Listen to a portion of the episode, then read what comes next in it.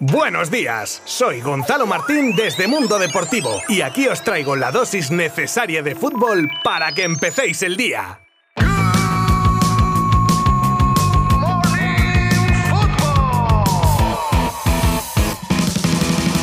Primera Copa Maradona en memoria del astro argentino entre Boca Juniors y Fútbol Club Barcelona. Empezamos por el final y por ende con el resultado. 1 a 1 al finalizar el tiempo reglamentario y un 2 a 4 en los penaltis que daban la victoria a los argentinos. Adelantaba a los azulgranas Jutgla y empataba Ceballos a falta de cuarto de hora para el final. Así a priori mismo esquema que en competiciones oficiales dejando escapar el encuentro en dos fallos puntuales. Aunque también es cierto que se trataba de un amistoso en el que Xavi cumplió su palabra de poner a los menos habituales y a gran cantidad de canteranos. Pero sacando cosas positivas, bueno, muy positivas diría yo. Hay que destacar el rendimiento de Dani Alves que se enfundaba años después la elástica culé y a sus 38 tacos deja claro que está en muy buena forma y que está a punto para ser titular ya en enero. Aparte del propio Alves que jugó todo el partido, ya que la idea es que coja rodaje lo antes posible, Xavi se mostraba satisfecho con el brasileño recordando que Alves ayudará mucho porque es un jugador sensacional, con carácter y alma, algo que dice Xavi le vendrá muy bien al equipo.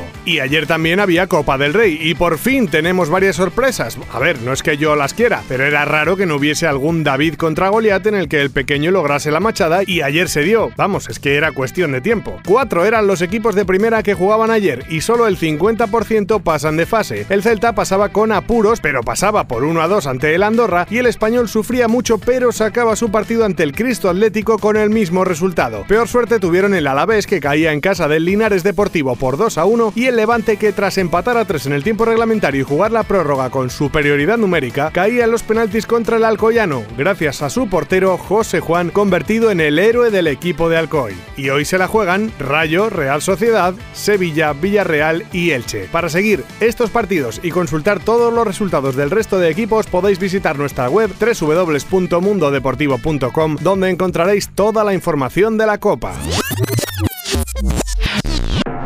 Día triste este miércoles 15 de diciembre de 2021, ya que anunciará, o ya lo habrá anunciado, según estéis escuchando esto, su retirada del fútbol el Kun debido a problemas de salud, como ya todo el mundo sabe, y ese aviso que le dio la patata en el partido contra el Alavés. Deportivamente una desgracia para él, en primer lugar, y para el Barça también, que tenía muchas esperanzas en los goles del argentino. Pero la salud es lo primero, y nos alegramos, sinceramente, de que se haya podido detectar a tiempo y no estar contando dentro de un tiempo una desgracia mayor. Historia del Independiente Independiente de Avellaneda, del Atlético de Madrid y sobre todo del City, del que es Pichichi histórico con 260 goles. De hecho, estarán en la despedida Pep Guardiola y Chiqui Begiristain en representación del equipo inglés. Suerte Kun, ahora se te abre un mundo nuevo de posibilidades. Además, podrás streamear todo lo que quieras sin problema.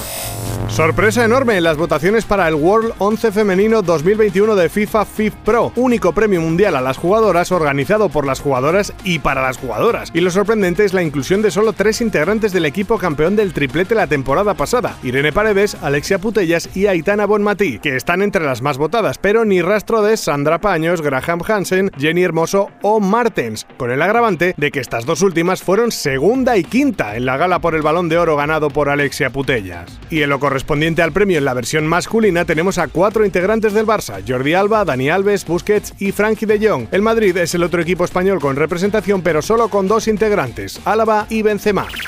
Tras el intento fallido el pasado verano del Benfica por hacerse con los servicios de un Titi, el equipo portugués tiene planeado volver a la carga por el defensa francés para llevárselo este mismo mes de enero. Y aunque un Titi quiere continuar en Barcelona, se plantearía una salida siempre y cuando le sedujese una oferta a nivel deportivo y económico. ¿Será esa la del Benfica? Una vez secadas las lágrimas por la injusticia que le suponía al Real Madrid la repetición del sorteo de Champions que le emparejaba con el PSG, fuentes cercanas nos comentan que el club blanco, aunque sigue considerando una chapuza el error del otro día, que eso lo tenemos todos claro, habrían decidido dar carpetazo al asunto y centrarse en el futuro enfrentamiento con los franceses. Ya era hora, un poco de cordura. Y hablando del PSG, salen nuevas informaciones con respecto al club parisino y a Kylian Mbappé. Se trataría de un intento a la desesperada por retener al francés, aunque fuera intentando que extendiese su contrato más allá de 2022. Intuyo que, sabiendo que se va a ir, para poder al menos sacar tajada de ello. Desde la equipa aseguran que en los primeros contactos no se han producido avances importantes y que desde el seno del club no son muy optimistas al respecto, pero seguirán intentando que Kylian recapacite. Pues tienen dos semanas.